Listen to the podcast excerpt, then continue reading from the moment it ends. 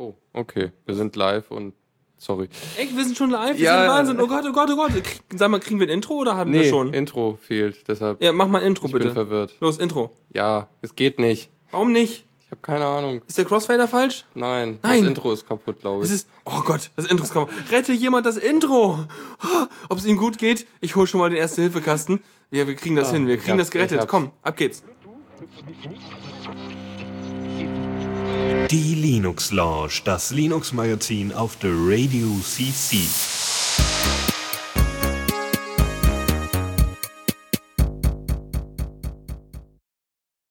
So, jetzt aber. Ah, viel besser mit Intro. Ja, und Linux Lounge und so. Ja, erstmal herzlich willkommen zur 116. Ausgabe der Linux.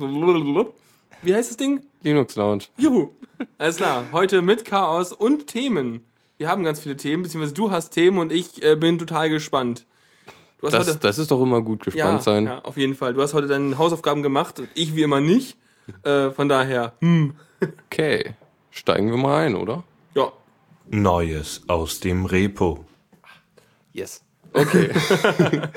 In zwei cool. Sekunden das Fenster zugemacht. Was hatten wir denn gerade für, einen- für, einen- für einen Bumper? Äh, Weißt du das auswendig? Weil der ist jetzt schon Oh. in diesem da. Äh, nee, nee. Ach so, doch, richtig. Neues Repo, Ah, ich stimmt. bin völlig durcheinander. Ja, Alles klar. Gut. Äh, hier, Kernel und so. Kennt man ja. Nutzt man vielleicht. äh, der Linux Kernel 3.11 ist draußen. Aha. Ich, Und ich habe letztens erst geupdatet auf 3. Punkt- Ich habe sogar 3. Punkt- 10.10 vielleicht? Ja, nee, 10, irgendwas. Ich habe nämlich mit Kernel rumgespielt, ne? Ich habe, wow, ich habe das Mikrofon verrüttelt, aber ich habe auch mit Kernel rumgespielt und zwar habe ich mir gedacht so, oh, ich brauche mehr Realtime. Mehr Realtime für mein Linux-Desktop, weil mein Streaming-Programm-Zeugs immer äh, abgebrochen ist, das letzte Mal, ich es probiert habe. Und habe jetzt die etwas mehr Realtime-Version von meinem Kernel kompiliert und habe festgestellt, es gibt sogar eine wirklich harte Realtime-Version, wo wirklich die äh, Programme mit zugesicherten Latenzen arbeiten können, was halt für so ein, so ein Live-Audio-Gezeugs wie Jack sehr gut ist. Aber dafür braucht man ein extra Kernel-Paket. Oh. Ja, das Problem an so einem extra Kernel-Paket, also jetzt nur um kurz diesen Einwurf zu machen, normaler Kernel kein Problem, ne? Da machst du deine In- Nvidia-Driver rein, damit du deine Nvidia-Grafikkarte benutzen kannst, wenn du nicht irgendwie Bock auf so einen Nouveau-Treiber oder sowas hast und dann geil 3D willst. Okay, gut. Aber äh, das Problem an diesem speziellen RT-Kernel ist, dass sobald du versuchst, den Nvidia-Treiber zu installieren, meint er so, ne, also wir bei Nvidia mögen kein RT, äh, mit dem Treiber laufen wir schon mal gar nicht, geh weg. Äh, Und dann denke ich mir so, ja, äh, WTF, dann brauche ich halt einen zweiten Kernel. Und jetzt brauche ich auch noch eine zweite Xconf und pff, jetzt wird es kompliziert. Aber ich mache das irgendwann noch. Mhm. Ah, ja. Da, schön. Ja, also ich mache das so, ich installiere Ubuntu Studio, das bringt direkt einen Realtime-Kernel mit. Ja, aber ich, ich, da, das ist wahrscheinlich auch schon richtig eingerichtet mit dem nicht so 3D-artigen, äh, äh, ich weiß nicht, was, was für ein X-Treiber hatten das hier? Du hast ja keine Nvidia-Karte, oder doch? Äh, Intel. Ah, siehst du. Und dahinter eine Nvidia-Karte. Okay, aber kann er die benutzen mit dem Mm, Nvidia-Treiber? Nee, das ist doch dieses Problem mit zwei Karten und so, was ich glaube ich schon zu Genüge mal erklärt habe. Ja, wahrscheinlich. Ja, stimmt. ah, ja, ich erinnere mich. äh, so ein, so ein, Transformers-Ding, ne? Wie hieß das noch? Bumblebee? Nee, Ja, anders. Optimus. Ach, siehst du, irgendeiner von denen halt. Ich krieg die durcheinander. Ja, und der, der, das Programm, was man unter Linux benutzt, heißt Bumblebee, um das zu nutzen. Ja, ja, wenigstens irgendwas haben wir gemerkt. Wir machen heute keine Linux- Linux-Launch, wir machen heute Fall drin ist verwirrt und macht Comedy. Aber du wolltest das mit dem Kernel erzählen, es gibt neun. Äh, genau. Und es sind so viele Sachen, dass wir nur die Hälfte äh, an, andingsen können oder behandeln können. Ja. Und vielleicht ist auch vieles nicht so spannend, irgendwelche Treiber-Updates und so. Okay, aber gibt es irgendwas, was, wo man sich denken würde, da ziehe ich jetzt direkt einen Nutzen draus und den sehe ich auch? Ähm, ja, vielleicht. Also, na, obwohl, also so Arbeitsspeicherauslastung wird man wahrscheinlich eher weniger mitkriegen, es sei denn, man hat keinen Swap. Äh, denn es ist jetzt so, dass der Kernel, wenn er irgendwie sagt, ja, ich will mal Daten aus dem Speicher, Arbeitsspeicher rausholen und in den Swap, dann probiert er vorher erstmal die Sachen zu komprimieren Ähm, und damit Platz zu schaffen. also das, das heißt, er benutzt, äh, er komprimiert den Kram im Arbeitsspeicher, Ja. damit er keinen Swap benutzen muss, weil, weil es schneller ist, den Kram zu komprimieren, als auf so ein langsames Medium wie eine Festplatte oder so zurückzugreifen. Genau. Eigentlich eine geile Idee. Mhm. Geht aber auch nur, wenn du so viel Prozessorpower über hast, ne? Ja. Beziehungsweise die haben ja auch Kompressions. Ist eigentlich schon Kompressionsgedöns in der Hardware drin? Ich weiß das gar nicht. Also ich glaube, es ist einiges schon in der Hardware. Also ich weiß, dass Verschlüsselung drin ist, weil man es immer braucht. Also AES, S-Boxen-Dinge sind in Hardware gegossen. Aber ähm, bei Kompression weiß ich es gar nicht. Ja, aber ist lustig, ist cool. ja, ziemlich schick. Ja, und eigentlich. Deus meint gerade, dass macOS das auch schon seit 1 bis 2 Versionen macht. Ähm, also scheint gar nicht so bleeding edge zu sein, sondern eher so, die machen das auch, aber hey. Ach, bis Windows das hat. Was für ein Ding? Wie heißt das System? Kenn ich nicht. ja, was haben wir noch? Was Ja, haben wir noch? Hier, Grafiktreiber haben irgendwie diverse Updates gekriegt. Mal wieder der hier ähm, AMD-Treiber, der irgendwie doch recht aktiv war in letzter Zeit. Das, Aha. der kann jetzt irgendwie besser Strom sparen. Ähm, also ich, ich habe immer das Gefühl, es gibt von diesen diversen Treibern immer so einen, einen offiziellen so äh, und einen, einen, der von der Community gemanagt wird. Hat AMD auch so ein Doppel, Doppelsystem?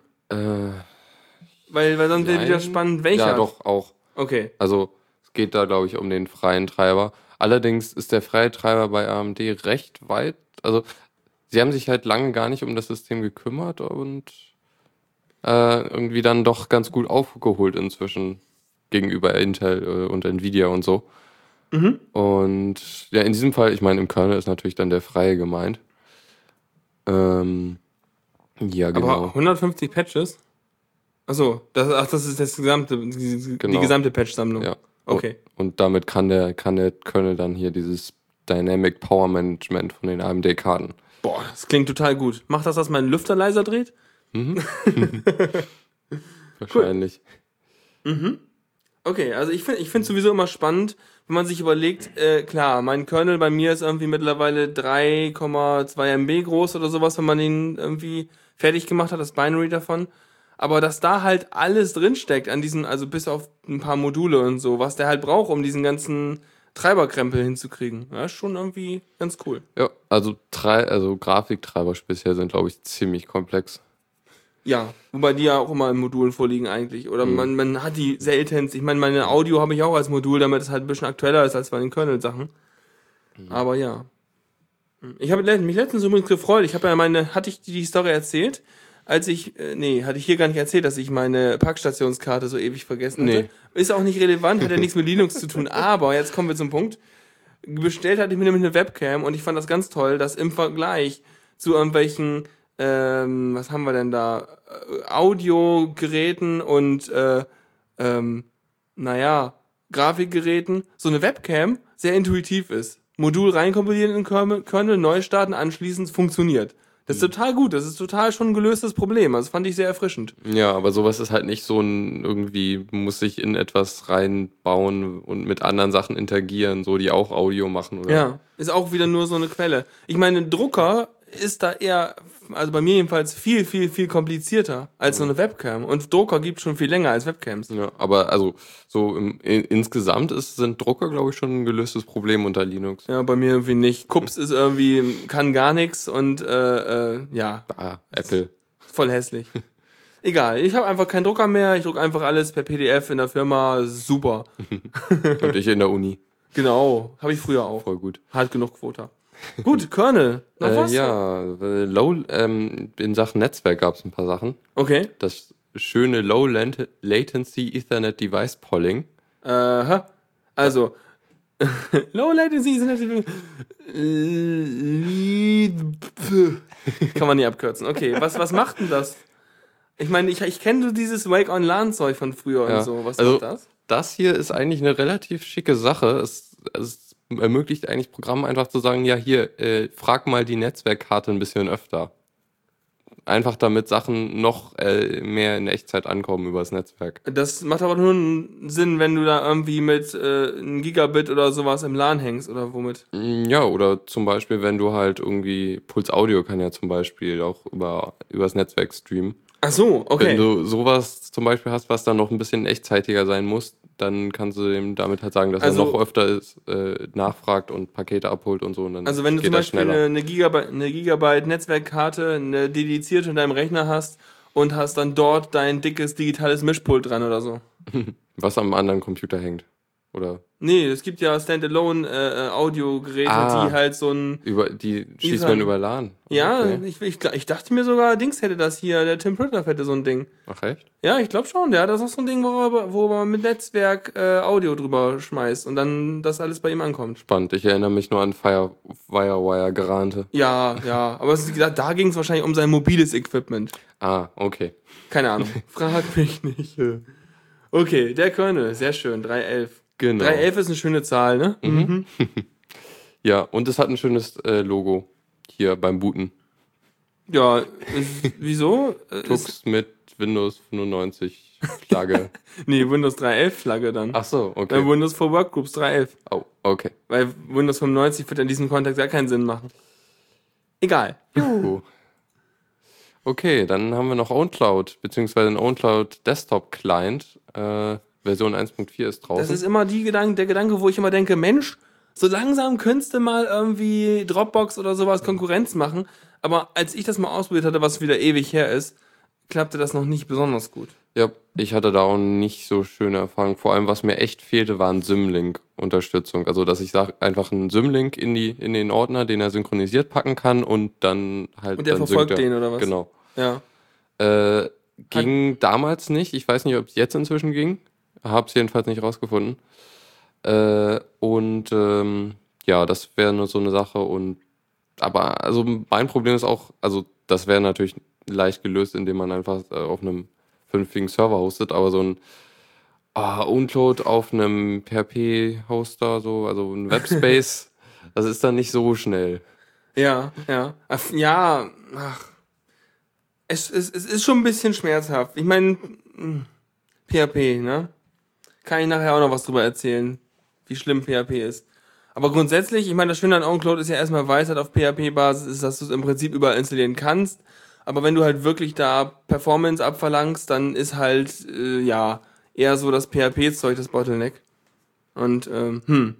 Aber ich fänd's halt cool, wenn irgendwie, äh, wenn das Ding mal so gut wäre. Und dann ist ja der nächste Punkt, dass auch irgendwie mo mobile Apps und so ein Kram vernünftig gehen, um vernünftig seine OwnCloud mit dem Handy und mit dem Gedöns irgendwie zu synchronisieren, ne? Ja, das wäre schon echt schick. Ich glaube, sie sind da auch irgendwas dran, aber so richtig vielversprechende Stimmen habe ich noch nicht gehört, die sagten, boah, das geht alles. Ja, also ich höre auch irgendwie von manchen Leuten, die mögen OwnCloud gar nicht. Also so von wegen schlimme Software. Naja. Nee, ja, hier, also äh, äh, von wegen performt PHP nicht okay für zwei bis fünf User. Ja, nee, es geht auch darum, dass die Dateien verarbeiten und krempeln, ne? Also das hängt dann nicht nur vom User-Hub, sondern davon, ob du jetzt gerade irgendwie ein Verzeichnis mit zweieinhalbtausend Dateien äh, da hochladen willst mit dem Client. Äh, dann braucht der einfach mal schon mal signifikant länger und es wird komplizierter, als wenn du irgendwie eine Dateikopie machst per Netzwerkkopierungszeugs. Aber ja, das sind wahrscheinlich wieder Spezialprobleme von Leuten, die zu viel erwarten. Aber so für den, ich leg da mal eine Datei hin und so wird es wahrscheinlich auch okay sein. Also wenn es keine großen sind, dann ist das relativ schmerzlos, denke ich. hm. Was ist eigentlich, wenn man über das äh, Datei-Upload-Limit stößt, was PHP so bietet? Ich hoffe, dass OwnCloud so schlau ist und das dann aufsplittet. Ich meine ja nur, wenn du über das Webinterface gehst, dann hast du ja auch einfach ein Problem und sagst du, ja, jetzt lade ich mal mein 100 MB Ding hoch und die klassische PHP-Upload-Grenze ist bei 8 MB, dann guckst du auch in der Röhre. Yep. Naja, egal. Ja. Haben wir noch? Nee, das wäre schon. Ne? Hatten wir überhaupt gesagt, was Neues ist? Oh, ja, tatsächlich, wir haben nur gerantet. Also er singt jetzt irgendwie auch besser und zwar halt, wenn es wirklich nur Änderungen gibt, was ein bisschen komisch ist. Ich weiß nicht, was da das Problem war. Also, naja, irgendwie haben sie es jetzt besser hingekriegt und er singt jetzt nur noch, wenn wenn es irgendwie wirklich Änderungen gibt. Wenn es nötig ist. Ja, ist gut. Und es gibt eine Fortschrittanzeige und eine äh, berechnete Dauer, wie lange es noch dauern wird. Wahrscheinlich. Ja. ja, hier, also Deus sagt gerade, er kann nichts mit aufsplitten und so, man setzt einfach das Limit hoch. Aber angenommen, du bist halt irgendwie bei so einem Google-Provider, hast irgendwo da deinen Webspace und äh, kannst gar nichts ändern an der PHP-INI, dann äh, hast du mal echt ein Problem, glaube ich. Ja. Da. Wenn du da irgendwie äh, gar nichts ändern kannst, dann ist es echt doof. Ja, jammern, genau. Rumheulen. Ja. Okay, Mi, mi, mi. aber das, genau, äh, Band, Bandbreite? Genau, man kann jetzt auch sagen, dass er nicht die volle Bandbreite nutzen soll beim Down- und Upload. Und äh, das ist auch schon mal ganz schön. Ja, so, das, kommt gerade in WG-Situationen total gut. Mhm. Ja, dann hat man nämlich äh, weniger äh, Stress Ja. mit seinen Kollegen. Ja. Ja. Gut, dann Download durch. Äh, es gibt jetzt wiederbelebte Leichen, nein, so kommt es mir vor. Rhythmbox 3.0. Und dann denke ich mir so, hä, was? Rhythmbox gibt's noch? Ich habe das eine Weile lang ja benutzt für meinen Musikkrempel, aber äh, ja ewig nicht mehr. Und äh, tatsächlich, es gibt eine 3.0. Es gibt doch nur super selten mal irgendwie Versionsupdates von dieser Software. Und ich dachte schon, die wird gar nicht mehr weiterentwickelt. Ja. Und also für, für so ein Major Release haben die echt wenig neue Features, finde ich. Ja. Also es Gibt Screenshots eigentlich? äh, bestimmt irgendwo. Okay, aber die haben quasi nichts Neues. So, die haben unterstützen ein paar mehr Tags irgendwie. Den Composer Tag können sie jetzt. Uh, also hallo, ich kann dir mal G-Music Browser zeigen, ne? Was das alles für Text kann, da, da schlackern die mit den Ohren. ja. Ach, es gibt keine Screenshots, es Nee. gibt nur Textwüsten. Na gut. Ja. Ähm, genau, Plugins können jetzt Python 3. Wow. Ja, äh, was gab es noch irgendwie? Playlisten werden anders gespeichert und so. Aber irgendwie, ja, haben sie jetzt nicht so viel Neues und irgendwie sind die da auch am Ende der Fahnenstange, habe ich so das Gefühl. Ja, ich glaube auch, ich weiß nicht, ich, es gibt so viele Music Player, ich glaube auch einfach, dass das Konzept, wie das Ding funktioniert, zu sehr, also weiß nicht, ich, ich wüsste jetzt keine Nische, wo das Ding besonders gut performen würde und andere nicht besser. Casual User. Ja, aber kommen die nicht auch mit Clandestine oder sowas gut klar? Äh, Clementine? Clementine. Ach verdammt, das, das andere wäre der Wikigeeks-Player gewesen. Ja, jetzt habe ich's. Clandestines, der unauffälligste Musikplayer der Welt.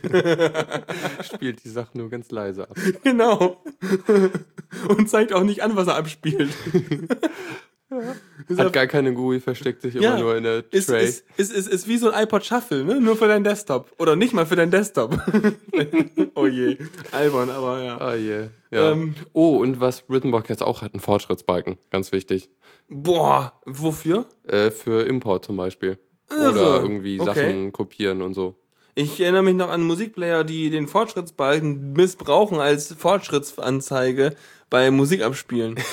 ist auch furchtbar. Ja, ah je, ah je. Aber Clementine ist echt schön. ne? Ja, der doch, der ist nett. Benutze ich aber auch nicht, aber der ist, der ist gut. Der hat, glaube ich, einen ganz coolen Zufallsmodus. Ja, und also und schön hier online äh, Sachen sind drin. Irgendwie Soundcloud kann man durchsuchen und direkt abspielen und so. Das ist ziemlich cool eigentlich. Mhm. Ja, sweet. Gut. Ja, dann sind wir durch damit. Ja, hat echt irgendwie keine Features. Nee. Ganz kurze News. Ja. Äh, Foto XX. Ich habe erst gelesen, Photox. So, what? Was ist das denn? Ist das irgendwas zum, zum irgendwo in die Bilder spritzen und dann gehen da Falten raus oder so? Aber Foto, das ist auch wieder noch ein, Mus noch ein Audio, äh, Quatsch, Audio, Musik. Ich suche echt, mein Kopf ist so kaputt heute. Wer das noch nicht gemerkt Bildbearbeitung. Bildverarbeitung, danke, ja. Bildermanager, richtig. Habe ich noch nicht von gehört. Ich bin ja letztens erst auf Digicam umgestiegen. Von daher ist mein Bedarf gerade gedeckt. Aber was, was kann der denn gut? Der kann Katzen in Bilder montieren. Ja, das ist eins der neuen Features, äh, das sogenannte Mesh-Up. Ich dachte, Katzenimport oder so. Ja, also du kannst quasi Collagen bauen. Okay. Oder beziehungsweise du hast ein Hintergrundbild und darauf kannst du Dinge dann drauf tun. Und der macht sowas mit so, so einer Art äh, äh, Freistellen da oder. Ja, ja, du kannst irgendwie dann die Ränder ausblenden und so Geschichten. Oh ja, nett. Egal, was, was das Ding ist, hat auch wieder ein Fotodings. Äh, ist das jetzt so für die, die, die, die Heavy-User mit ihren äh, ganzen RAWs gedacht? Oder? Eher weniger. Also äh, es kann RAW und glaube ich ganz gut, weil es benutzt zwei RAW-Libraries. einmal UF-RAW und einmal DC-RAW. Äh, kann, ja, also es ist eigentlich relativ simpel gestaltet. Du hast halt, kannst ein Bild anzeigen und dann hast du links eine Werk Werkzeugleiste und kannst äh, Dinge verändern. Es ist eher einfach gehalten, würde ich Okay. sagen. Also ich habe jetzt nicht so viel damit rumgespielt. Es ist dann irgendwann abgestürzt, als ich äh, den Voodoo-Modus probieren wollte. ja, es hat Voodoo getan, ist abgestürzt. Du warst nicht würdig. Genau. Okay. Ja. Aber es scheint wohl ganz recht viele Features zu haben und solche Sachen wie halt zum Beispiel dieses Mashup-Ding ist wohl Mhm. eher, also kennen jetzt kein anderes Programm, was das hat. Natürlich kannst du es mit GIMP-Bordmitteln auch machen, aber da musst du halt ein bisschen äh, Ja. versierter sein. Musste halt wieder ein bisschen GIMP an Pro sein, so ein bisschen. Mhm. Na gut, warum auch nicht? Aber ich wüsste jetzt nicht, warum ich das benutzen will, aber vielleicht kann man das ja mal angucken oder sowas. Weiß ja nicht. Jo. Na gut. Es nutzt wohl auch irgendwie nicht äh, weder. Okay, vielleicht nutzt es Qt, aber dann sieht es echt hässlich aus dafür. Also es benutzt nichts, was hübsch aussieht, meinst du? nee. Ja, also KDE ist es. Ja, egal. Ja, äh, war noch Du irgendwas? wolltest noch was einfügen, glaube ich. Ja, mache ich gleich. Okay, cool. Newsflash. da ist er aber ein bisschen Trigger-happy, ne? Ja, ich bin me- meine rechte Maustaste, die Arme. Also, du wolltest sagen, wir machen jetzt einen Newsflash, ja? Genau. Gut. Weil ich höre hier die Jingles nicht, weil die Lautsprecher viel zu leise sind. Macht aber nichts. Ja, ähm, was haben wir denn Neues? Es gibt neue Bugs im Kernel mal wieder. Und zwar einfach, indem man USB-Geräte, Oh, USB. indem USB-Geräte sich schlecht verhalten. Ja, das gibt's aber öfter. Also der Kernel, ne, ich will nur ganz kurz nochmal erinnern an einen Vortrag von vor, den ich immer wieder zitiere, wenn es um Hacking und äh, Privilege Escalation und Code ausführen und so ein Kram geht. Man erinnert sich noch ganz kurz an den Kongressvortrag, auf dem gezeigt wurde, wie die PlayStation 3 äh, aufgemacht wird. Und dort wurde es auch über einen USB-Bug gemacht. Dort haben sie nämlich ein Gerät reingesteckt, was so tut, als wäre es ein USB-Hub und irgendwelche Geräte enumeriert und angibt, äh, wie viel es kann und dann dabei diesen Enumerationsheader, äh, den das dem sozusagen USB-Controller dann mitgibt, viel zu lang macht, sodass er damit gleich noch einen Speicherbereich mit überschreibt. Und das erinnert mich auch so ein bisschen daran hier, ne? Ja, also es ist im Grunde eigentlich recht ähnlich. Wir, äh, letztendlich geht's auch auf, also erstmal so, da hat ein Chrome OS-Entwickler äh, mit USB-Geräten herumexperimentiert und dabei halt zwölf Lücken direkt im Kernel gefunden. Und eine davon ist halt eine ziemlich schwere Lücke, mit der man dann halt äh, wirklich einen Buffer-Overflow kriegen kann. Und das geht halt damit los, also ist, äh, Mach's doch mal auf. ja, Jetzt erinnern wir uns doch nicht mehr. ich hab's doch so schön zusammengefasst. Ja, ich weiß. Nee, ähm, okay, also es geht halt darum, dass irgendwie so ein USB-Gerät wird halt immer wieder, sch- schickt halt Daten an den Kernel. Hier Tastatur, ja, Taste gedrückt. Mhm. Und äh, diese Reports, Genau, die Berichte da, ja. genau, da gibt's halt immer IDs und die irgendwie die, also oder der ein so ein Report, der so ein, das so ein USB-Gerät an den Kernel schickt, darf halt irgendwie nur 256 Einträge haben, maximal. Okay, also es sind sozusagen so, so, so, ja. Also ein so ein Report hat halt irgendwie ein Datenfeld. Und ein Datenfeld kann Einträge haben und die Länge Ja. ist begrenzt. Genau, und wenn du halt, wenn es halt länger ist, dann äh, ja, schreibt er halt, hat er halt einen Überfluss. Nein, Sir, das ist so nicht vorgesehen, das können Sie nicht tun. Äh, und sie tun es dann trotzdem. ja, Und dann fallen die um. genau. Und das ist halt, also der hat das mit so einem Entwicklerboard für USB-Geräte gemacht. Face Dancer. Ich würde sagen, das könnt ihr auch zu Hause. Hier das Entwicklerboard. Das Ding ist halt, es gibt noch ein kleineres Mikro, einen kleinen Mikrocontroller, der irgendwie Größe von USB-Stick hat. Ja, wie praktisch. Ja, Den genau. kannst du einfach irgendwo anklemmen, merkt keiner. Ja, also sowas ist halt dann ein Angriffsvektor. Das ist sowieso immer, das ist so immer mein, mein, äh, mein Albtraum, ja? Dass irgendwann mal irgendwer in meine Wohnung schleicht und irgendwo hinten an meinem Rechner noch ein USB-Device reinpackt, was dann irgendwie Dinge mit meinem System macht. So Tastatureingaben, äh, äh, Rootkits installiert, sonst was. Weil so ein angeschlossenes USB-Device kann eine ganze Menge. Immer so, uah, nicht, dass irgendwann mal irgend so ein Ding da hinten steckt. Ähm, Eigentlich müsste man immer jedes Mal, wenn man einen Rechner anmacht, erstmal paranoid nachgucken, aber so paranoid bin ich dann doch nicht. Oder halt das sagen, nur, nur genau die USB-Geräte erlauben, die man selber hat. Ja, vielleicht so eine Art Filterbacken äh, machen für die, äh, für die IDs. Da gibt's ja immer so eine Vendor- und so eine Gerät-ID. Oder halt irgendwie nicht, obwohl kann man so ein äh, Entwicklerboard irgendwie äh, raus identifizieren. ja, Das ist anhand halt, dieser IDs halt. Du hast ja immer einen, so ein, so ein, so ein, ach- also zwei, zwei vierstellige Hexadezimal, äh, Strings. Der eine gehört irgendwie zum Vendor und der andere gehört zum Product. Und darüber machst du ja auch zum Beispiel solche UDEV-Regeln, wie jetzt welches Gerät behandelt wird. Und ich denke mal, darüber kannst, könntest du sowas wahrscheinlich auch blacklisten in deinem System, dass nur die Dinger benutzt werden, also whitelisten konkret, nur die Dinger benutzt werden, die du kennst. Aber jedes Mal, wenn du von irgendwem einen USB-Stick anschließen willst, musst du natürlich erstmal das in die Whitelist äh, temporär erweitern. Ja, genau. Oder du machst halt eine Blacklist mit den ganzen äh, Entwicklerboards. Ja, du weißt, also, ja, du weißt ja gar nicht, was es da gibt. Und du kannst ja auch, du kannst als Entwicklerboard kannst ja auch irgendeinen Header senden. Du kannst auch Stimmt auch irgendeine wieder. Product-Geschichte senden, wenn du erstmal USB kannst. Yay. Okay. Wobei, dann kannst du natürlich auch den Header senden von deiner Tastatur. Verdammt! ah! Okay, okay. Da Okay. kommen wir nicht raus aus der Nummer. Ja, also nicht Gab was schön. Schönes, ja. Ja. Politisch. Ja, also voll politisch. Ja. Und dann auch noch von Intel. Genau. Das ist Hammer, die haben sogar ein bisschen Gewicht, weil die können ja was. Mm, Genau, in, Intel, so Grafikchips bzw. Prozessoren sind ja doch eher äh, äh, verbreiteter und gerade die Grafikchips sind doch unter Linux-Usern beliebter, weil sie doch echt gut funktionieren. Äh, und das Intel-Management hat sich mal hat, äh, hat eine Entscheidung durchgesetzt und zwar das Support für den Xmir. Also Mir ist ja dieser Grafikserver-Gedöns, äh, was von Canonical kommt da, die, Ja, das böse Wayland. genau, genau, wollte gerade sagen.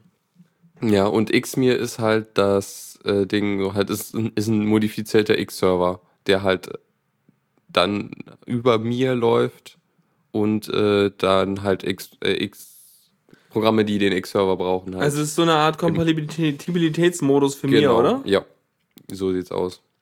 Okay. Und da gab es wohl in der Vorabversion von. Ja.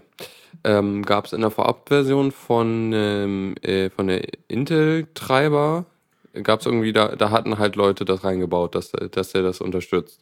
Mhm. Dann hat halt das Management gesagt, nee, nimmt das wieder raus.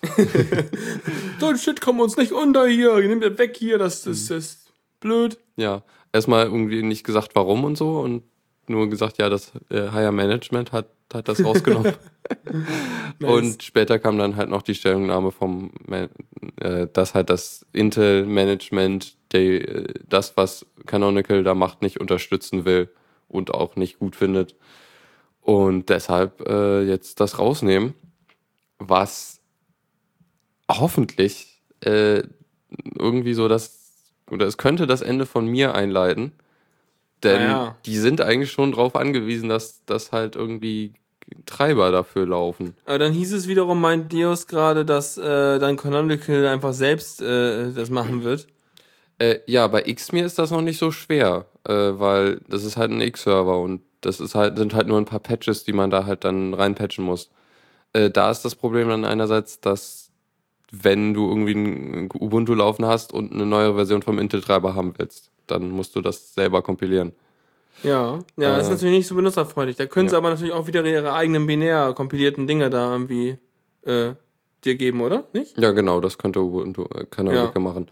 Ähm, was ich aber gut meinen könnte, das heißt natürlich jetzt auch, dass Intel auch keinen Mir-Treiber bauen wird.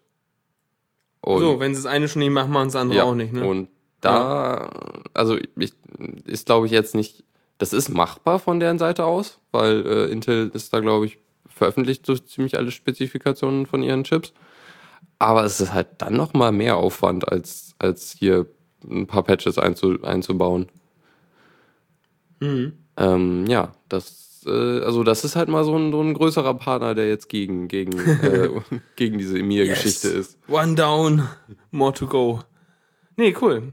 Bin ja gespannt. Ich bin auch gespannt, wann das Wayland-Zeug irgendwie endlich mal, äh, weiß ich nicht. Wird dann alles schneller? Eigentlich schon, ne? Ja, du hast eine Ebene weniger, die ganzen Servergeschichten. Ist eigentlich so, wie, wie, wie wenn man keinen Puls Audio hat, ne? Ich habe keinen Puls Audio. Naja. Ja, Putz Audio ist bei mir jetzt letztens öfters abgeschmiert. So was aber auch. Ja. ja, ja, ja. Interessant, aber dann irgendwie ist mein System so konfiguriert, dass es dann von selber auf Alter oder so. Also der Firefox, der konnte dann irgendwie dann wieder Dinge abspielen. Mhm. Ja, sehr robust. Na gut. Ah, stark. Ja, auf jeden Fall schön von Intel, dass der irgendwie so Management hat gesagt, no. So Grumpy Cat Style Management. Ja. Nope. Gibt's nicht. Das ist auch mal ein sympathischeres Management. Ja. Äh, Wo wir gerade die beiden Themen kombiniert haben. Python meint, bei ihm würde Puls Audio unter Wayland nicht funktionieren. Hier siehst du mal, es liegt sicher an Puls Audio, nicht an Wayland. Hm, wer hat das bessere Karma, hä? okay, dann gehen wir weiter ähm, bei Ubuntu quasi. Äh, und zwar hier München ist ja doch irgendwie. Ja, das die, gibt's dieses, dieses Linux gab's Genau, auch, die ne? sind da ziemlich gut mit gut dabei und auch recht erfolgreich mit ihrem Umstieg da auf Linux und so. Ähm, was sie jetzt gemacht haben, sie legen ab heute, äh, liegen in irgendwie den ganzen Stadtbibliotheken äh, 2000 Linux-CDs rum. Zum Mitnehmen so, Genau. Ja, cool. Das erinnert mich an damals, als die ganzen, als 2007 die ganzen Ubuntu-CDs überall rumlagen und man sich irgendwie einen 100er Karton Ubuntu-CDs bestellen konnte. Das war cool. Da hast du immer so ein ganzes CD-Case gehabt, dann hast du entweder Ubuntu oder Kubuntu oder ich weiß nicht, ob es Ubuntu auch, aber du kannst die ganze Zeit, du kannst einfach hingehen, so, ja, ich hätte gerne mal 50 CDs davon. Und meinen die so, ja, für welche Organisation? Dann sagst du irgendwie, keine Ahnung, ein Blümchenverein, irgendwas, und dann hast du ganz viele CDs gekriegt. Und die konntest du dann unter all deinen Kumpels und in, an die, vor allem die ganzen neuen Studenten war das damals. Damals war das mit dem dicken Internet noch nicht so. Und CDs brennen war noch total hip. Damals. Damals! Und äh, da haben die bei uns erstmal bei der Einführung in der Uni äh, kistenweise äh, Ubuntu-CDs verteilt. Das war schon ganz cool. Und Ja, die machen es in Bibios. Ja, heutzutage liegen in der Uni irgendwie hier Linux-Magazine rum mit CDs, die keiner haben will. War auch Okay. schön, irgendwann kam da meiner in die Fachschaft rein und meinte so, ja, hat, hat jemand meine Debian-CD? und dann sagte irgendjemand, ja, guck doch mal bei den Magazinen. Oh je. Ja. ja. Okay, zurück zu München. Ähm, Nach München. Nach Achso, München. nein. 12.4? genau, die äh, auf den CDs sind halt äh, ist Ubuntu 12.4 drauf. Wahrscheinlich ein bisschen kleiner, weil das Standard-Image kann halt nicht mehr auf CDs. Naja, wahrscheinlich auch wegen des Long-Term-Supports, oder? Ja, genau, das ist halt ein Grund. Also bis 2017 wird das unterstützt. Ja. Und ähm, der Grund ist, äh, weil, also der Hauptgrund ist, weil Windows XP äh, wohl demnächst mal wirklich, wirklich, wirklich äh, keinen Support mehr kriegt. For real, yo. Genau, und zwar äh, Anfang 2014 im April. Oh je, dicke Manager-Tränen fließen. Ja. Äh, IT-Support-Tränen, wie auch immer. Ja, wie man es Ja. nennt. Ähm, genau, und die wollen halt damit dann verhindern, dass Leute ihre Computer wegwerfen. Sagen Ja, sie. sehr gut. Nee, es ist ein, ein guter Ansatz. Ja, vor allem, ich meine, sind ja auch nicht alle Rechner jetzt für Windows 7 oder für Windows 8 geeignet, die unter XP noch liefen. Mhm. Gerade wenn du zum Beispiel unter einem Gigabyte RAM hast oder gerade mal ein Gigabyte, ja, da kannst du echt nichts nicht laufen lassen, außer irgendein Linux oder Windows XP noch.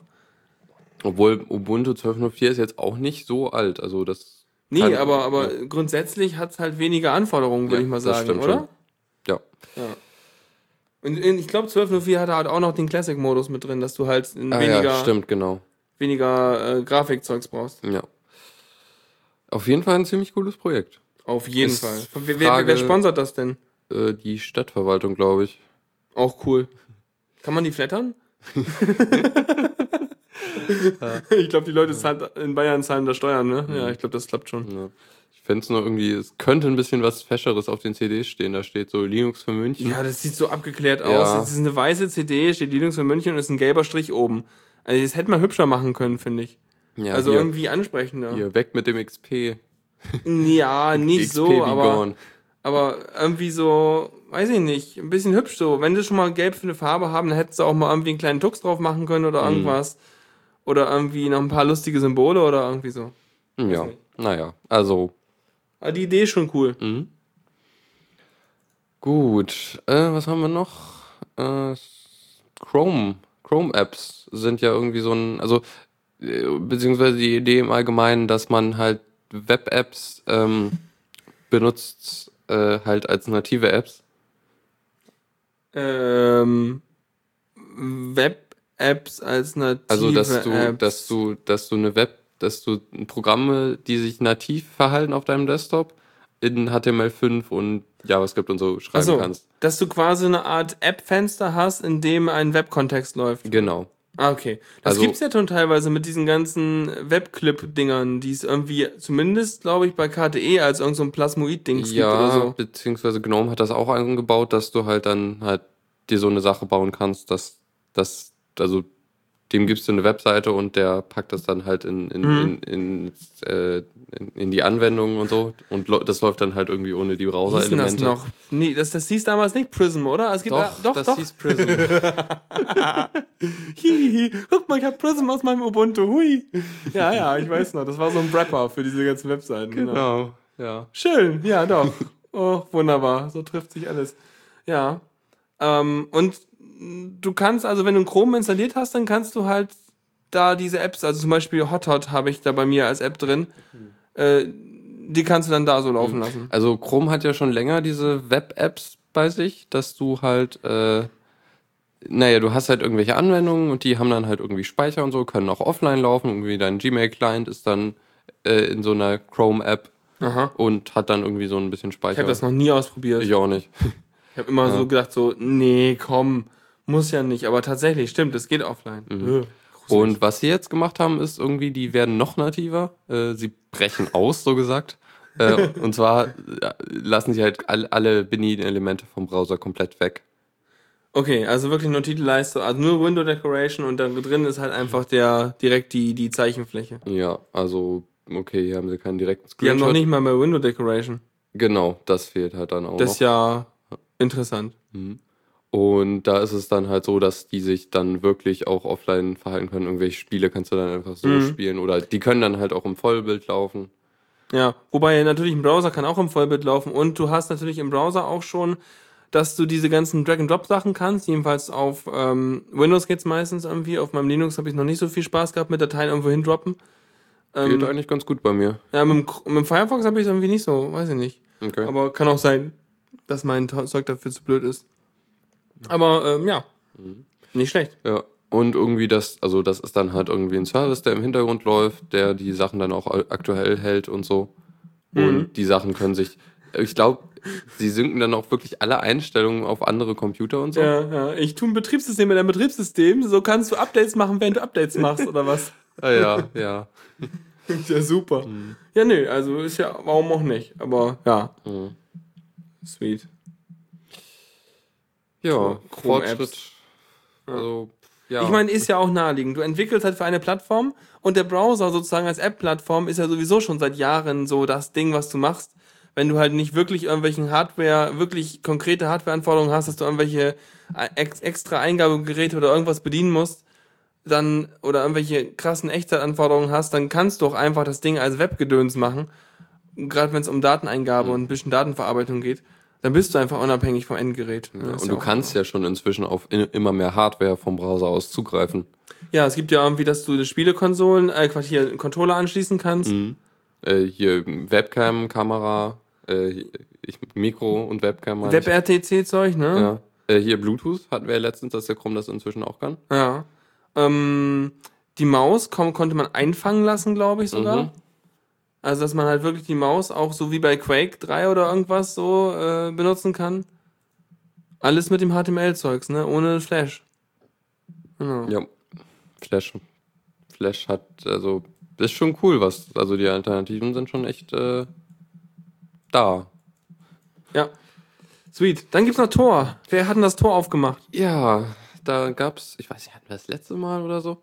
Das Äh, haben wir, das ist doch gerade relativ Ja, ja, nee, nee, frisch, äh, frisch, aber frisch, die, es gab halt eine, eine Nachricht, dass irgendwie das, der, die Nutzung vom Tor-Netzwerk irgendwie sehr stark angestiegen Ja, ist. hat mal jemand erwähnt. Ja. Ich weiß es gar nicht. Auf jeden Fall hat sich rausgestellt, das ist scheinbar ein Botnetz. Genau. Was ja auch schon vermutet wurde. Ja, praktisch, ne? Also plötzlich haben wir ein Botnetz. Ich meine, das ist halt so ein, so ein krasser Anstieg gewesen. Das konnte jetzt nicht so eine plötzlich zur Vernunft kommende Menge von Menschen sein, die jetzt aufgrund der ganzen Prism-Gedachten sich plötzlich dachte, Mensch, ja, jetzt nehme ich ja mal Tor. Sondern äh, es hat tatsächlich ein Botnetz, was seine Kommunikation zum Command-and-Control-Server und untereinander irgendwie über dieses Tor-Netzwerk routet und scheinbar diese Onion-Links, die ja irgendwie solche stark verschlüsselten Dinger sind, äh, also auf jedenfalls versteckten, verrouteten Dinger sind, ähm, dann verwendet, um irgendwie Infos weiterzugeben. Ne? Ja, genau so. Wobei ich mir als erstes dabei ja dachte, so, okay, ähm, heißt das jetzt, äh, Tor wird jetzt sozusagen der neue, der neue ähm, Transportation Layer für Botnetze, grundsätzlich? wäre das dann nicht auch ein super Argument wiederum für die Leute, denen Tor ein Dorn im Auge ist, zu sagen, ja, also äh, Tor, ne, das ist doch ihr da, ihr, die ihr Tor-Nodes betreibt, seid doch diejenigen, die die Infrastruktur betreibt, um Botnetze am Leben zu erhalten. Warum macht ihr das? Das ist doch moralisch voll verwerflich. Macht das mal aus. Ja, oder halt versuchen, das zu filtern, obwohl ich weiß nicht, wie fair das ist. Wie was? Also das zu blocken oder halt durch, durch eine Firewall zu. Nee, es würde ja eigentlich schon reichen, wenn die ganzen Leute, die irgendwie Tor-Nodes betreiben, sagen würden und äh, abgeschreckt sind und sagen würden, oh, nee, also Botnetze will ich jetzt und dann ihren Server ausmachen, dann bricht das Netzwerk zusammen. Ja, allerdings ist es halt trotzdem leichter, zu den Providern zu gehen und zu sagen, hier, filtert das mal. Deshalb, ja, Ich weiß ja noch nicht, ob das Tor-Zeug, das hat, glaube ich, auch einen ganz guten Harness. Also es ist ganz gut irgendwie, hätte ich mir gedacht, dass das jedenfalls so wie Torrent-Zeug auch relativ gut so mm, Kapsel drumrum hat, dass man es nicht so gut filtern kann. ja, das, das denke ich halt auch. Aber ich weiß es halt nicht sicher. Also in China können die das, glaube ich, schon. In China? Genau, amerikanische Wissenschaftler haben herausgefunden. Oder aber in China. Ja. Ja, auf jeden Fall fand ich ganz nett, also ganz spannend so, äh, dass es dadurch kam. Und sie wissen noch nicht ganz genau, was das Botnetz macht, aber das finden sie wohl noch raus. Und äh, ja. Ja, aber hm, ich fand halt vor allem diesen, diesen Twist nett, den man daraus drehen könnte, wenn man jetzt irgendwie die Absicht hätte, Tor zu diskreditieren. Aber es ist ja grundsätzlich klar, ne? das Tor hat einfach sozusagen Freiheit herstellt und Freiheit wird immer für alles benutzt. Das ist auch klar. Also, ja. Mhm, ja, und Deus im Chat meint auch, äh, das geht in China, aber halt manchmal, also Tor ist da, also die sind halt da hinterher und das Ach, in China Halt, blocken sie es auch. In der, in der, die große chinesische Wall macht da auch Tor flat.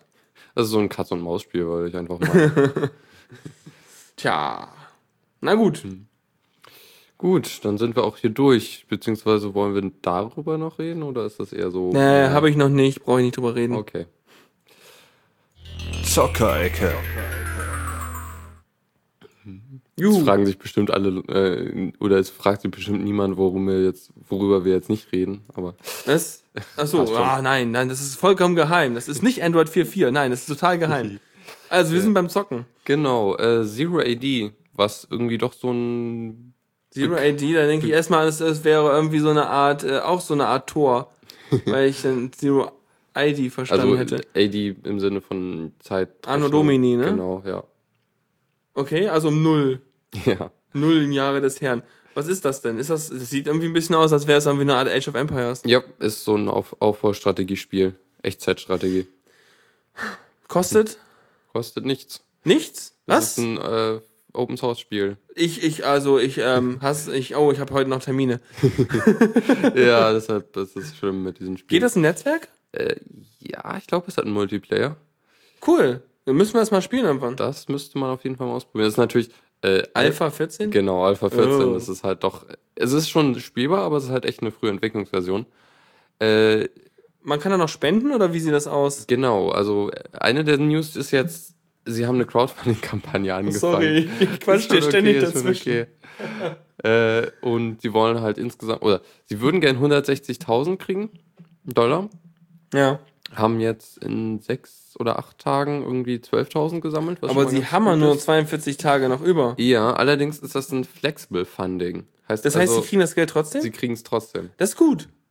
Ah, das ist prima. Nicht, dass es so ist, so wie beim letzten Mal. Wir wollen irgendwie 36 Millionen und kriegen 12 und nee, geht alles wieder zurück. Genau. Und PayPal macht auch einen günstigen Preis bei Zurücküberweisung. Hm. Ja, genau. Cool. Und okay, und gibt's da irgendwie noch ein paar äh, schmackhafte Details? Also, wenn man Anno äh, Age of Empires 2 kennt, ist es einfach so ähnlich oder äh, Ich kenne mich mit dem Spiel selber nicht gut genug aus, um das zu sagen, aber es ist, glaube ich, schon recht ähnlich. Du baust halt irgendwie dein, dein, deine Stadt oder so auf. Oder also es ist halt so, ja, wie gesagt, Zero ID ist halt irgendwie so zwischen 500 vor und 500 nach dem. Okay, also du hast auf jeden Fall schon mal zehn Fraktionen, die man spielen kann. Und äh, ja. Kannst halt dann irgendwie baust deine Sachen auf, irgendwie baust, äh, erforscht Technologien und damit kommst du dann weiter, Ja, kannst Armeen bauen und dann ja. halt gegeneinander kämpfen. Aber wenn man auch das User-Interface sieht, das sieht echt aus wie so ein klassisches äh, äh, Spielchen halt. Mhm. Also es hat halt diesen üblichen Balkenkrempel, wo man halt irgendwie sieht, wie es den ganzen Sachen geht. Aber äh, grafisch sieht schon mal echt schick aus. Grafisch ist gut, ja. Muss halt auch der Spielkrempel ganz gut sein. Und Ja. vor allem das Schöne ist, wenn das natürlich auch so ein offenes Spiel ist und echt gut weiterentwickelt wird, dann hätte ich auch wirklich, äh, könnte ich mir vorstellen, dass es natürlich dann auch äh, entsprechend offene APIs und Zeugs dafür gibt, Mhm. dass man damit eine Menge lustigen Krempel machen könnte. Ja, und soweit ich mich erinnere, ist das auch, also das ist Wildfire, die sind halt, das ist halt eine, eine, eine- eine Entwicklungsbude, die halt das wirklich auch so entwickeln. Also, Cool. also es ist Open Source und trotzdem ist da eine, eine Firma hinter die du, die arbeitet. 12.000, die sie noch noch kriegen werden, ne? Mit dem Crowdfunding, das ist ja auch voll gerechtfertigt. Also ich glaube, ich werfe da nachher auch noch mal was hinterher oder so. Aber vielleicht muss ich Mhm. Ja. es vorher mal kurz spielen und dann werfe ich es hinterher. Ja. Äh, was sie damit machen wollen, ist halt, sie wollen zwei, mindestens zwei Leute äh, anstellen. Einmal einen Entwickler und einmal einen äh, Manager oder so. Also jemand irgendwie so ein, der das organisiert. Okay? Ähm, ja, genau. Und damit dann halt die, die Entwicklung beschleunigen. Akt- Was ist denn das jetzt bisher? Ist das so eine, äh, ich meine, die Leute, die es entwickeln, machen die es so aus Spaß oder aus Liebe zu ihrem Projekt? Naja, oder? das ist halt hier die, die, die Firma. Ich glaube, die haben da schon welche angestellt, beziehungsweise halt dann andere Leute, die, die hobbymäßig dran arbeiten. Mhm. Ja, äh, genau. Es gibt halt noch die üblichen äh, Goals oder äh, Geschenk, äh, ja, Sachen, die man kriegt, wenn man spendet, Mhm, ab einer mhm. be bestimmten Größe irgendwie. Ja, aber ich glaube, sowas muss man wirklich dann nochmal im Mu- Multiplayer ausprobieren. Ähm, gegen AI kann man es auch spielen, aber ich, solche Spiele machen halt wirklich im Multiplayer halt viel Spaß, glaube ich. Ja, genau. Ja, cool. Werde ich mir auf jeden Fall mal angucken. So eine Art quelloffenes Anno wäre auch cool irgendwie mal, finde ich. Also, Ja, wenn wir schon ja, dabei sind, ja. sozusagen die guten alten Spiele nachzubauen in Open Sourceig, äh, dann wäre das halt auch nochmal eins der echt coolsten Sachen so. Naja. Ja. Okay, also auf jeden Fall was, was man dann unterstützen könnte. Ja, also es sieht, also das, äh, das Video, das haben wir nachher auch in den Shownotes verlinkt, jedenfalls den Eintrag dazu. Das sieht auf jeden Fall echt gut aus. Ja. Ja, und also das Ganze ist halt zeitgleich gekommen mit der Alpha 14 und da gab es irgendwie auch diverse Neuerungen so. Da wollte ich jetzt aber jetzt nicht unbedingt drauf eingehen. Ja, vielleicht einfach mal grundsätzlich Aber- ein bisschen Aufmerksamkeit auf das Spiel lenken. Aber wenn man das mit dem äh, Release Notes von Rhythmbox ver vergleicht, das ist schon mal noch. Hier ist mehr los. ja, also es ist ziemlich viel passiert. Okay. Dann noch eine, ein kurzer Tipp äh, für, für Steam unter Linux. Da habe ich mal endlich rausgefunden, dass, äh, wie man den Steam, also wenn man, ich, wenn man Steam halt automatisch startet, dann äh, wäre es vielleicht ganz praktisch, wenn er äh, nicht direkt den Client aufmacht und da gibt es einfach einen Kommandozeilenparameter, um das minimiert zu starten. Und das ist ein, einfach de, äh, minus silent. Voll gut. Ja. Ich glaube, irgend sowas gab es auch im Windows. Da gab, nee, da, da hat man mal so Sachen angehängt wie Strich, also wie minus äh, Konsole und minus noch irgendwas und so. Ja, ja. Ja, nicht schlecht. Cool, dann, dann glaube ich, sind wir damit mit der Zockerecke erstmal durch, glaube ich, ne? Das sind wir. Alles klar. Kommando der Woche. Da habe ich was Schönes gefunden eigentlich. Und Boah. zwar ein, eine Webseite, mit der man. Da oben, der, Dux ist ja süß. Oh. Oh, Das ist der Blog, das ist Linux und ich. das ist toll. Den habe ich noch nie gesehen. Das ist ja süß. Ja. Äh, jedenfalls, die Webseite, diese äh, nennt sich explainshell.com Okay. Und da kann man einfach ein Kommando eingeben mitsamt äh, äh, hier Optionen und so. Ach du meine Güte. Und der erklärt einem dann, was die machen. Der kennt die ganzen Man-Pages und alles, Genau. oder was? Ist das geil. Das heißt, ich schreibe da rein irgendwie, äh, also, guck mal, hast du die, die Shell mal noch? Kann man irgendwo was tippen? Kann man so was schreiben wie, wie, wie tar-cjf äh, ähm, Datei.tar und äh, was weiß ich, Dings und dann Schrägstrich, also Leerzeichen Dings Schrägstrich. Nee, einfach irgendwas schreiben, bla. Ja, genau. Ja, mach mal so, ist gut. Mach mal, mal gucken, was er sagt. Was tut das? Äh, okay, Skript. Er sagt, äh, No-Script muss an sein. Aha. Ja, da ist es danach. Aha, aha. das ist echt geil. Du hast da wirklich so den, den Text so stehen und du ja. kannst mit der Maus übergehen und du hast die ganzen Bestandteile so mit Pfeilen unten zu den Erklärungen hin. Das ist richtig cool. Und siehst du, okay, es wird tar benutzt und dann wird irgendwie create, new archive. Also der filtert wirklich die Man-Page und zeigt dir nur die Schalter Mhm. und Sachen an mit Erklärungen, die du gerade da aktiv hast. Ja. Wäre nochmal spannend, was er alles kann. Also, ob er jetzt auch irgendwie andere Programme kann, die unüblich sind. Naja, muss man halt mal gucken. Also, es gibt sicherlich in der Explanation gibt ja ein About und da gibt es garantiert auch irgendwie äh, ein, ein, was er kann. Und er hat, sagt irgendwie, er hat hier 29.761 Man-Pages. Aus den äh, Ubuntu Re Repositories. Okay, also so gut. Aber das ist schon mal gerade mal, wenn man die Leute mit Ubuntu anfangen und vielleicht die ganzen Tutorials da lesen, wie sie irgendwie Dinge tun im Ubuntu-Wiki, dann könnten sie diese Kommandos da schon mal reinklatschen. Einfach nur, damit sie schon mal vielleicht wissen, was sie tun und vielleicht ein bisschen was lernen. Mhm. Ja, auf jeden Fall. Das ist echt cool. Und ich meine, das Ding ist jetzt auch so, dass es automatisiert ist. Dem könnte man jetzt noch mehr Man-Pages geben. Das, so, das Ding gibt es sogar als Source Code, ne? Genau. Geil. Da könnte man noch mal die Gen 2-Version mit allen Overlays von machen oder sowas. ja, wenn die halt alle standardisiert gepasst werden können, dann. Ja. ja, das spricht aber dann auch dafür, wenn man so ein Tool hat, dass man mal vernünftige Man-Pages für seine ganzen Tools baut. Genau. hey, mal ein Grund, alles vernünftig zu formatieren. Leute, das ist ein Grund, was zu dokumentieren. Oh Gott, die Arbeit, die auf euch zukommt. mhm. Ja. Okay. Das ist ja, voll geil. Explainshell.com. Genau. Super cool, muss ich mir unbedingt merken. Hm. Äh, letztens hatten wir auch noch ein Ding, das können wir eigentlich fast darunter schreiben.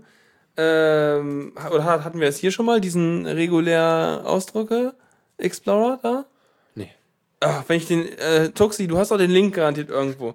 Und zwar ist das ein ganz cooles Tool, das, ähm, äh, da kannst du deinen regulären Ausdruck reingeben und dann, äh, oh Gott, ja, ich weiß nicht, wie das heißt. Das heißt, es ist ein kurzes Ding. Weiß ich nicht. Nein, nein, so ist es nicht.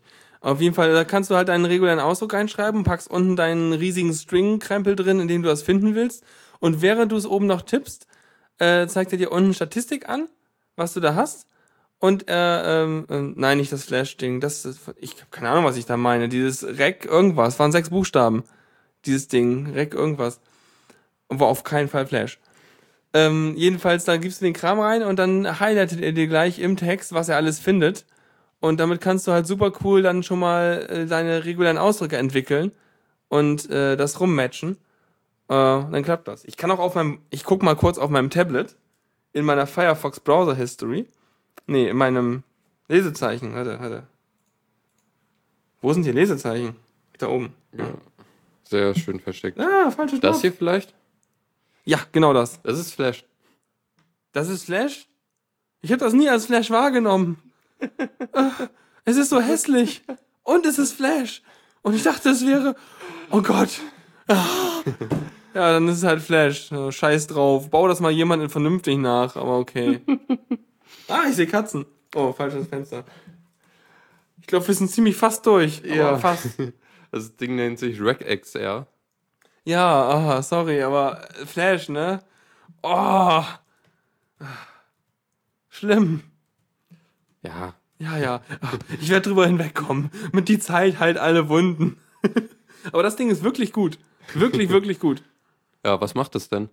Ja, du, wie gesagt, du tippst oben deinen Krempel ein, deinen regulären Ausdruck, und es highlightet dir hier im Text schon mal alles, was das matchen würde. Ah. Und es kann, ne, und damit kannst du halt so cool so, äh, zum Beispiel, ich habe ja letztens für die Cute Inbox, die ihr vielleicht kennt, ne? Also ist ein Diaspora-Account, der äh, ist ein Bot, der postet halt äh, Katzenbildchen.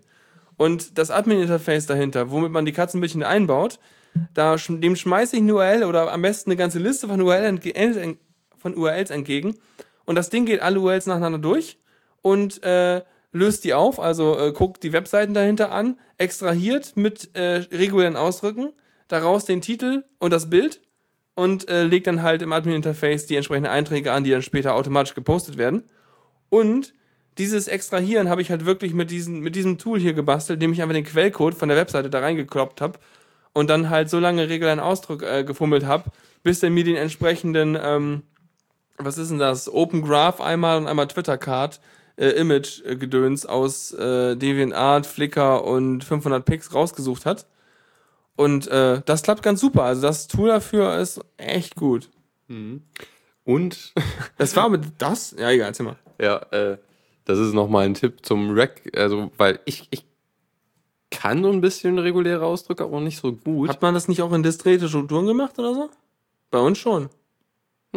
Nee, irgendwie nicht so wirklich. Wir, wir haben mal endlich Automaten gebaut und leichte reguläre Ausdrücke Schnüff. validiert. Na aber, gut. Egal. Aber du wolltest was Tolles zeigen. Äh, Regex äh, Kreuzworträte sind Ja. Ich erinnere mich noch, die haben das bei Not, so, Not Safe for Work mit Holgi und Tim haben das mal Ja. äh, äh, erklärt, als sie von da oben wieder da waren. Genau. Und äh, das ist eigentlich, also ist eine sehr schöne Art und Weise, äh, reguläre Ausdrücke zu lernen, weil im Grunde sind es Kreuzworträte, aber äh, statt zu, äh, also statt irgendwelche Begriffe, irgendwelche langweiligen Dinge äh, abzufragen, äh, sind es halt, äh, gibt es irgendwie in jeder Zeile und jeder, jeder Spalte halt einen regulären Ausdruck. Und was halt bei, für beide, äh, ich glaube, es war was, was genau das, was beide matchen, ist dann das der Buchstabe, der da rein muss, wenn ich mich nicht täusche. Ähm, ja, genau. Und damit kann man, glaube ich, ziemlich gut reguläre Ausdrücke lernen, also die ganzen Grundlagen so. Ja. Also auf, also auf jeden Fall ist das ein Kreuzworträtsel, was man nicht mal eben casual-mäßig ankreuzt, sondern man ist da echt die ganze Zeit hart am Überlegen. Also es ist von der, von der Kopfkomplexität her so ein bisschen wie Sudoku, weil man halt die ganze Zeit diverse Constraints im Kopf hat, die man da irgendwie versuchen muss, äh, äh, hier hinzukriegen. Weil man, man ist halt selber der, äh, der, der, der Parser quasi. Und ähm, ja, also es ist schon hart. Ja, ja. Willst, wollen wir noch zu Ende moderieren oder willst du das Ding nee, fertig machen? Äh, wir, wir machen. Wenn man, also man kann es echt eine Weile machen. Und es übt auch ein bisschen, weil reguläre Ausdrücke sind echt so ein bisschen das Handwerkszeug, wenn du halt irgendwie äh, ja irgendwelche äh, Zeichenketten verarbeiten willst und dabei mehr machen willst, als irgendwie einen, dir be komplett bekannten String ersetzen willst oder so. Ja. Und vielleicht, wenn man einen Resonator gehört hat, dann weiß man auch, äh, Kreuzworträtsel lösen trainiert nicht das Gehirn, wenn man es zu oft macht. Weil, Ja, aber- weil irgendwann kann man es und dann ist es keine Anstrengung mehr. Ja, und wenn man aber irgendwann sagen kann, irgendwann kann ich dann reguläre Ausdrücke, dann hat man doch trotzdem was gelernt. Genau, äh, hey, das ist doch super, dann kann man voll, Voll gut großartig. Dinge finden. Ja. Okay, Dann, dann irgendwann ist das so ein bisschen so wie beim Film Die Matrix, ne? Wo man dann einfach nur noch auf den regulären Ausdruck guckt und man weiß, ah, das matcht das und das. ja, oder, oder ich weiß nicht, das sind schlechte Hackerfirmen, wo, wo Le- Leute sich einfach nur Nullen und Einsen angucken und dann direkt wissen, was los ist. genau, genau. Ja, das sehe ich schon. Da hat jemand, uh, schau dir diese scharfe Braut an. Hey, das sind nur 0 und 1 auf deinem Bildschirm. Ups. genau. Ja. Tipps und Tricks. Völlig unangemeldet. Letzte Ja. Rubrik. Genau. Äh, und ich habe eigentlich einen ja, kleineren, beziehungsweise wenn man es tun will, ist es glaube ich ein bisschen aufwendiger. Jedenfalls, also Bcache und so andere Caching-Sachen äh, hat, hatten wir mal. Das sind halt so Methoden, um halt eine SSD, wenn man halt eine SSD haben will und dann noch irgendwie eine andere Festplatte, dass man die SSD dann als Cache benutzt. Stimmt, hatten wir drüber geredet. Ja, Was Apple auch schon macht mit seinen äh, äh, Fusion Drive. genau. Und Windows kann das auch. Echt? Die können das auch? Ja. Ich bin immer wieder erstaunt. ich bin immer erstaunt, wenn Windows irgendein nü- nützliches Feature eingebaut bekommt. So, weil ich mir immer denke so, huch, oh, die machen was richtig. Ich bin echt überrascht. Ja. Und was ist jetzt neu? Haben sie was Neues oder? Äh, nee, das ist eine, ein Artikel auf Heise und zwar eine, eine Anleitung, wie man statt einem, eine, statt diesen anderen, also statt diesen Caching-Methoden, also Bcache oder die M-Cache, das einfach mit einem Raid machen kann. Aha, okay. Und zwar halt mit einem Raid 1, was glaube ich wirklich nur eine Spiegelung ist, wenn ich mich nicht täusche. Okay. Das heißt, er liest dann vom, vom schnelleren von beiden, oder Genau. was? Okay, ja gut, aber dann hast du aber auch nur einen Speicherplatz in Größe deiner SSD, ne? Äh, das tricksen sie irgendwie raus. Ich weiß aber nicht mehr wie. Also irgendwie haben sie ja, kann man das so machen, dass, dass es auch mit einer größeren Festplatte geht. Ja, spannend, okay. Ah, ja, das ist ja, ist ja nur ein kleiner Trick quasi, oder wenn ihr da halt irgendwie Interesse oder Anwendungsbedarf habt, dann könnt ihr euch das ja durchlesen. Genau, also es ist halt nicht, nicht einfach nur ein Raid aufsetzen, da muss man ein bisschen mehr machen. Da steht Raid 1, ja? Ja. Mirroring, Mhm. nicht Raid 0, Deus. Ey, nur weil du fragtest. Wir sind ja hier so, so, so live, wir beantworten das direkt, ohne Kontext. Yay. So großartig. Okay, ja, da kann man noch mal was anderes machen. Ich werde demnächst mal auch meinen Computer neu aufsetzen und dann halt auch auf eine SSD. Aber was ich mir, also ich werde es wahrscheinlich einfach so machen, weil die SSD ist halt so groß, dass ich einfach mein Hauptsystem darauf installiere und dann einfach irgendwie Videos und große Sachen dann auslager. Ja, Das ist dann noch mal ein bisschen leichter. Ja, ja. ja ich, also reichst du Rechner aufsetzen, das müsste ich auch mal. Betonung auf müsste. Weil das ist Ich alles muss, so, weil mein, mein, mein System besteht nur noch aus Hardlinks und Symlinks und alles ist irgendwo. Und das Problem an sowas ist, es ist einfach so schwer, vernünftige äh, äh, Backup-Strategien zu machen, weil du deine ganzen Daten über alle Festplatten irgendwo verteilt hast und du überlegen musst, Moment, diesen Ordner, der ist gar nicht da, wo ich ihn immer anklicke, der ist ganz woanders. Äh. Ich habe das Problem jetzt gelöst, indem ich eine 2 Terabyte Platte bestellt habe. Und einfach alles kopiere. Ja, ja. Oje, oje. Ähm, ja. Ja. Ähm, ach ja, genau. Und was das, das RAID löst auch eine andere, ein anderes Problem, was diese Caches haben, nämlich äh, ist, bei denen ist das Risiko da, dass Datenverlust da ist halt. Wenn der Computer abstürzt und Sachen auf der SSD sind, aber noch nicht auf der Hauptplatte, dann sind sie weg. Okay. Und Ja, gut. ein RAID ist halt dann so, der kann das halt noch. Mhm. Nachteil beim RAID ist, äh, Das ist immer ein Software-Rate jetzt, ne? Ja. ja. Ja. Und wa- was war der Nachteil? Du kannst äh, äh, schreiben. Er schreibt nicht schneller. Also er schreibt nicht auf die SSD. Äh, äh, doch, aber er, er, er er ist immer dann fertig, wenn er auf beide geschrieben Genau, hat. genau. Ne? Aber das Lesen geht halt schneller. Ja. Ja, gut. Ich meine, ja. Also es ist beim anderen wäre es so, dass er erst äh, auf die SSD schreibt und dann später das Ding umschichtet auf die große Festplatte und damit auch beim Schreiben schneller wäre. Jo. Ich wollte noch ein bisschen rumranten, wenn das noch erlaubt ist. Klar. Und zwar habe ich heute, also jetzt hier mal so Abstraktionslevel einschalten. Ja, Ich habe heute WordPress heile gemacht. Eine Installation davon. Und dazu muss ich ja sagen, WordPress basiert ja auf PHP. Und PHP ist ja ein wundersch- eine wundervolle Skriptinterpretersprache. Ganz tolles Ding. Also du machst einen Server, packst da, packst da Apache drauf, packst da MySQL drauf, packst da PHP drauf und schon hast du einen perfekten Botnetz-Client. Aber du kannst darauf natürlich auch noch sowas wie WordPress laufen lassen. Und dann passieren halt so Dinge, dass du dein WordPress laufen hast und irgendwann stellst du fest, hey, es werden nur noch 500er Fehler und weiße Seiten ausgeliefert. Was ist denn hier passiert? Ich habe nichts kaputt gemacht. Und dann habe ich doch mal gedacht, na gut, jetzt ich habe da rumgepopelt, keine Ahnung gehabt, irgendwas verändert, plötzlich ich einen Haufen Fehlermeldungen, weil wir mal Debug-Modus angestellt haben und so weiter. Auf dem Produktionssystem natürlich. Dann habe ich gefragt, sag mal, habt ihr eigentlich Backups? Die Antwort war so, äh, äh, schönes Wetter draußen. Okay. Ähm, dann äh, ist oh, die nächste Frage so, ja, äh, Backups, ja. Mh.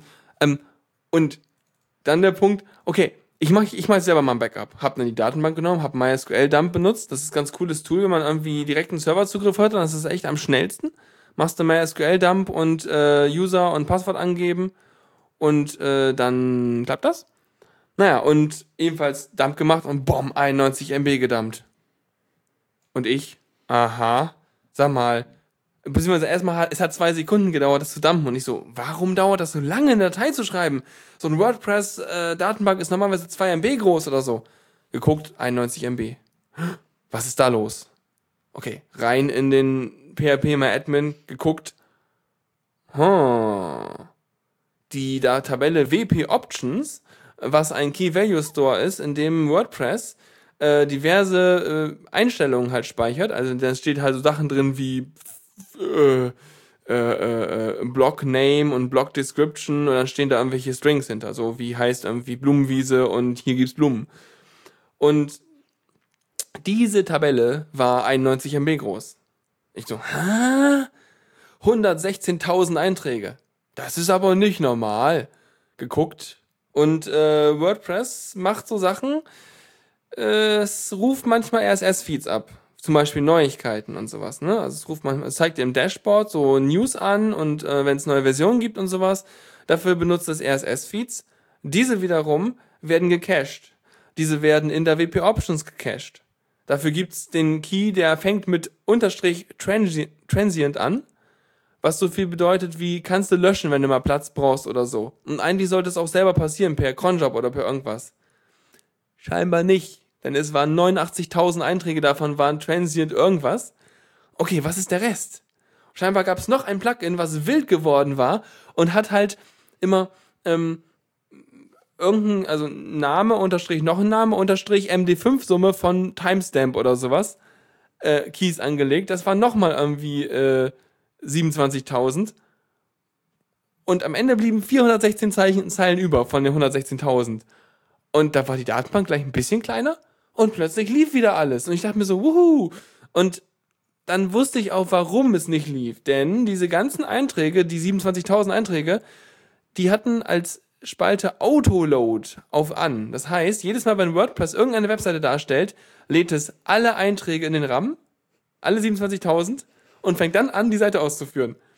Was äh, dazu führt, dass bei PHP der RAM voll läuft, während WordPress versucht zu starten und dann jedes Mal ein 500er gibt. Und, des, und irgendein Plugin zu deaktivieren hat deswegen geholfen, weil dann so ungefähr drei Einträge weniger geladen wurde, womit ich ganz knapp unter der Grenze war und gerade noch reinkam. Also, oh, es war so schlimm. Es war so, es war so. Ach, so. Und was meinst du, wie dankbar die hinterher war, dass ich das Heile gekriegt habe? Und man, wie dankbar ich war, dass ich mir bei zwei Sekunden Backup-Zeit gedacht habe, wieso dauert das so lange? so, Rand des Tages. Ich hoffe, es hilft irgendwem, der irgendein WordPress administrieren muss. Ich würde mal meinen, die wären dir auch genauso dankbar, wenn es nur ein zwei, ein zwei Minuten auf, äh, Aufräumenarbeit gewesen wäre. So. Es war nur zwei Minuten Aufräumarbeit, nachdem ich anderthalb Stunden versucht habe, rauszufinden, Ja. was wirklich der Grund ist. Aber wenn es halt ein einfaches Problem gewesen wäre. Ja. Aber Lektion daraus, macht eure verdammten Backups. Und dann merkt ihr ja schon, wenn die Backups immer, immer, immer größer werden, obwohl ihr gar keinen Content hinzufügt, irgendwas ist schief. Ja. Alles klar, ich würde sagen, dann wäre die Geschichte durch. Vielen Dank. Äh, am- beim, am, am Ausgang gibt's einen Klingelbeutel und äh, ja, ne? ja, dann dich hört man Mittwoch wieder wahrscheinlich. Klar, ich muss bis dahin noch Musik suchen oder ihr schmeißt mir welche rüber, die ich spielen soll. Und äh, ja, ne? Ja, und mich dann wieder am Montag. Alles klar. Es sei denn, ich muss wieder die Espera Night retten. Super, Lukas, komm zum, zur Hilfe geeilt. Bei JC im Anschlag.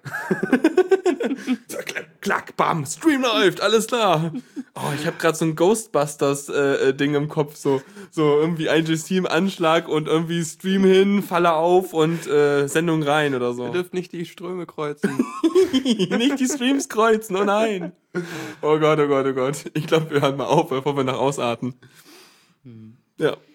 ja, und was jetzt ich noch, äh, was jetzt nach dieser Sendung kommt, ist die Machtdose vom September. Die, äh, ja, genau, dann würde ich sagen, einfach viel Spaß dabei. Und Alles klar. Wenn ihr Kommentare habt, kommentiert. Shownotes hierzu gibt's dann auch irgendwann. Wann denn? Weißt du das schon? heute oder morgen. Cool. Genau, dann könnt ihr auch direkt loskommentieren und äh, ja, ich hoffe, es hat, hat euch gefallen, äh, ge- gefallen und viel Spaß bei der Machtdose. Ja, dann, äh, ciao, ciao. Vielen Dank fürs Zuhören. Die Shownotes findet ihr auf theradio.cc zusammen mit dem Mitschnitt und dem RSS-Feed der Sendung. Solltet ihr Ideen oder Themen für uns haben, dann schreibt uns einfach an kommentar at theradio.cc. Wir freuen uns immer über konstruktive Kritik zur Sendung. Bis in einer Woche.